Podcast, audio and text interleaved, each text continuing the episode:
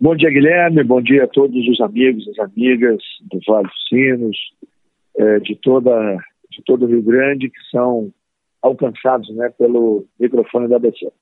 É uma honra estar contigo. Prazer também estar com o senhor mais uma vez. Ministro, qual a sua avaliação do, das manifestações do dia 7 de setembro? E também já aproveito para emendar a pergunta sobre a nota que o presidente é, fez ontem. Algumas pessoas viram, não viram lógica, na verdade, no que, no que foi escrito. É, e o senhor acompanhou tudo aí de Brasília. Qual sua mensagem para a nossa audiência sobre o 7 de setembro e também sobre a manifestação no dia de ontem? E da nota do presidente Jair Bolsonaro, claro. Bom, Guilherme e ouvintes da ABC. No 7 de setembro, milhares e milhares né, de gaúchos e brasileiros foram às ruas, né, milhões, perdão, em milhares de cidades. Né? Não foi apenas em Brasília, aonde estavam né, os holofotes, ou em São Paulo. Foram é, milhares de pequenas, médias e grandes cidades brasileiras, onde os brasileiros se fardaram de verde e amarelo e foram às ruas numa festa cívica belíssima, não teve uma lixeira virada, não teve um carro arranhado, não teve uma vidraça quebrada, teve apenas a manifestação de amor pelo Brasil. O presidente sai tanto do episódio de Brasília quanto do episódio de São Paulo muito fortalecido, com um apoio popular gigantesco. Milhões e milhões de famílias brasileiras reiteraram o seu apoio ao presidente, às causas que o presidente trouxe para o seu governo. E o que, que nós encontramos no dia 8? É, dá uma olhada aí na internet, no, na linguagem corporal do presidente do Supremo Tribunal Federal. Nós encontramos ali uma manifestação nervosa, uma manifestação é, agressiva, uma manifestação que não sinaliza para nada em termos de pacificação do Brasil, mesmo após os membros do Supremo Tribunal Federal ter visto o gigantesco e inigualável apoio popular que o presidente eh, teve no dia 7.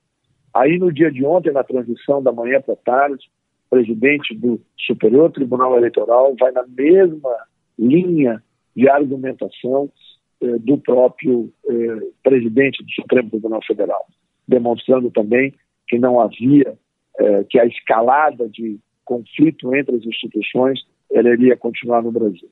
E à tarde, o presidente então desfaz toda a narrativa né, é, de que havia instabilidade no Brasil, de que o presidente seria um golpista. Né? É, o presidente, ao fazer a carta nação, ao assinar a carta nação, o presidente que estava forte, o presidente que podia fechar o punho, o presidente abriu a mão e estendeu a mão aos demais poderes, ao Poder Judiciário, representado pelo STF, ao Poder Legislativo, representado pelo Congresso Nacional, na busca de uma conciliação. O presidente ontem fez um gesto de estadista. E há quantas décadas nós não temos um estadista no Palácio do Planalto? Pois o Brasil encontrou um presidente coerente com seus valores, coerente com seus princípios e que coloca a vida, que coloca a existência das famílias e dos brasileiros e brasileiras é, de todos os quadrantes do Brasil à frente da sua própria vida, à frente do seu próprio interesse político. Sim. Então, ele mais uma vez demonstrou o quanto ele ama o nosso país e quanto ele se preocupa com a pacificação do Brasil. Ministro, os ataques, isso inclusive é uma frase, essa frase do, do ex-presidente Michel Temer, os ataques ficaram no passado. E eu não vou, eu não vou tirar a, a culpa dos ataques também do outro lado. O STF, o senhor espera que ele também vai pacificar? Porque o presidente ontem já, já disse, ó, é, digamos que ele pediu desculpas pelo ocorrido, mas do outro lado eu não vi nenhuma manifestação por enquanto. O senhor acredita que no decorrer dessa sexta-feira ou dos próximos dias isso ocorra também do outro lado? Bom, é, primeiro o presidente não pediu desculpas. O presidente fez um convite à conciliação, é diferente. Muito diferente. Segundo, o presidente fez um gesto. Agora, quem tem que recolocar o trem no trilho é quem tirou o trem do trilho. E quem tirou o trem do trilho foi o Supremo Tribunal Federal, com decisões por parte de alguns de seus ministros completamente fora da Constituição. eu tive a honra e a responsabilidade de coordenar o programa de governo do presidente Bolsonaro. Em agosto de 2018, nós protocolamos no mesmo Superior Tribunal Eleitoral o plano de governo Caminho para a Prosperidade. Ele era baseado em três colunas. Constitucional era a primeira, eficiente a segunda e fraterna a terceira. Pois o presidente continua constitucional, não há um ato, não há um gesto do presidente ao longo desses 33 meses de governo eh, que seja fora da Constituição, que seja fora daquilo que ele mesmo fala das quatro linhas da Constituição. Quem saiu fora da Constituição, quem abriu o processo sem ouvir o Ministério Público, quem se transformou em julgador, parte, investigador e condenador foi o ministro Supremo, não foi o presidente da República. E isso trouxe instabilidade ao Brasil. Eu passei no dia 8, na quarta-feira, eu tive uma entrevista com uma rádio argentina de 15 minutos, ela se transformou numa entrevista de 45 minutos, ou um pouco mais, aonde eu tentava mostrar para as pessoas que não ia ter golpe de Estado no Brasil. A narrativa que a esquerda espalhou pela América Latina, pela Europa, é que dentro de uma semana, dez dias, o Brasil teria um golpe de Estado. Nós teríamos aqui uma intervenção militar. As Forças Armadas tomariam o poder. Não é isso. As Forças Armadas brasileiras estão fortes, estão coesas, estão firmes, mas estão dentro do que a Constituição determina a elas. Elas farão sempre a garantia da lei e da ordem. Elas farão sempre a garantia da democracia brasileira. E tem no seu maior líder, que é o presidente Bolsonaro, que é o chefe supremo das Forças Armadas, o primeiro a estar é, é, com consciência e com o interesse brasileiro acima da sua própria vida, do seu próprio interesse, servindo o Brasil, mantendo a estabilidade. O que o presidente fez foi estender a mão, um convite aos demais poderes para que se caminhe no entendimento da conciliação. Eu acredito sim que o Supremo Tribunal Federal, através dos demais ministros, vai recolocar o trem no trilho. Eu acredito sim que o Congresso Nacional vai compreender o gesto. E eu também acredito que todos aqueles que eu respeito e desejavam uma solução pela força, uma solução talvez até pelo conflito, eles vão compreender que o presidente escolheu o caminho mais seguro para a preservação da integridade dos nossos filhos, das nossas filhas, dos nossos netos e das nossas famílias. E tem um detalhe, ministro, você falou agora sobre, sobre a esquerda e a questão de tentar colocar na cabeça do povo o golpe. Isso não existe. Essa semana eu entrevistei um general, é, vou, vou pegar esse exemplo, o general Etchegoin, que esteve conosco aqui na programação, é morador inclusive aqui de Novo Hamburgo, e, uma das perguntas para ele, hoje da reserva, foi se há possibilidade de golpe. Ele falou, e, e, eu concordei, inclusive, na, na resposta: não existe possibilidade, isso é zero. Faz 60 anos que ele, que ele ouve isso, e a pergu essa pergunta e a resposta é sempre a mesma.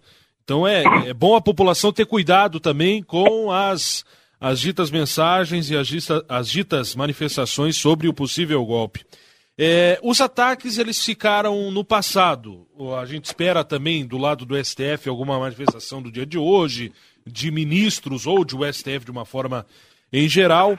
É, e agora, quais são os próximos passos, ministro, do governo, é, depois de, de, de, a situação estar mais calma, de uma conversa com os caminhoneiros, é, retomar é, tudo que estava sendo realizado há dias atrás?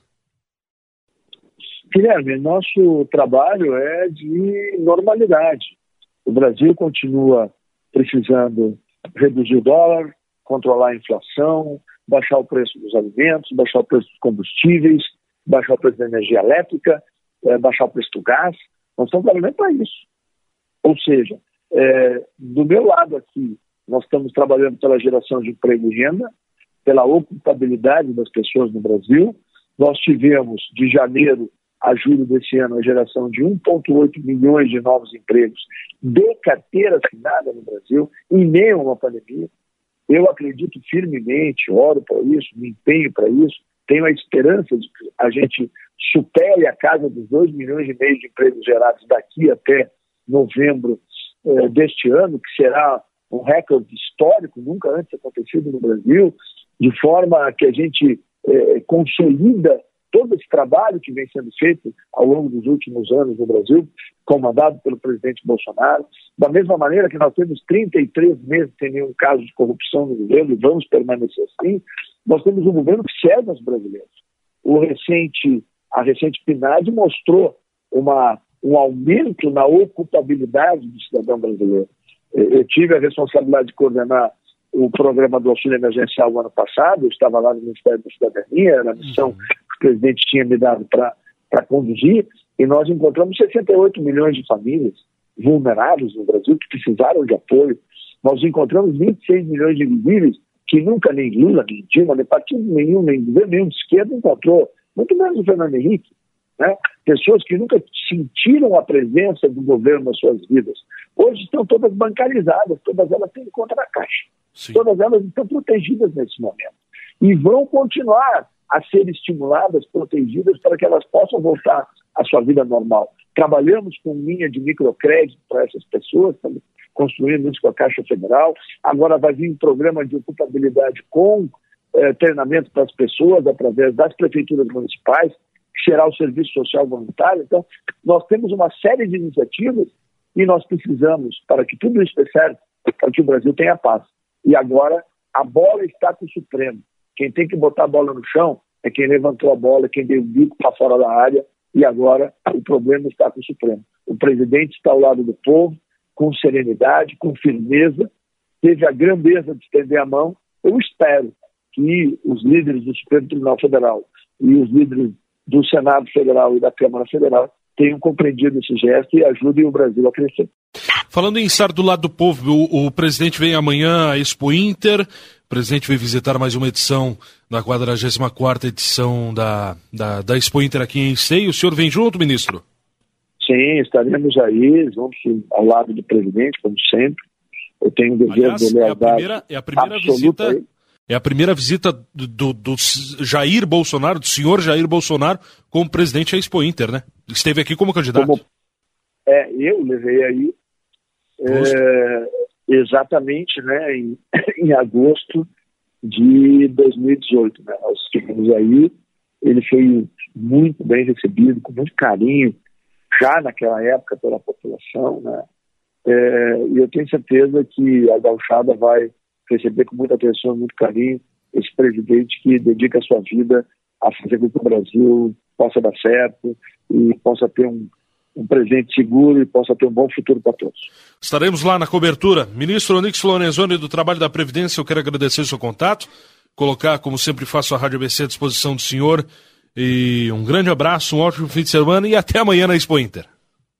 Obrigado, Guilherme. Um grande abraço a ti, a todos os ouvintes da ABC. Que seja um final de semana abençoado, feliz para todos. Um grande abraço.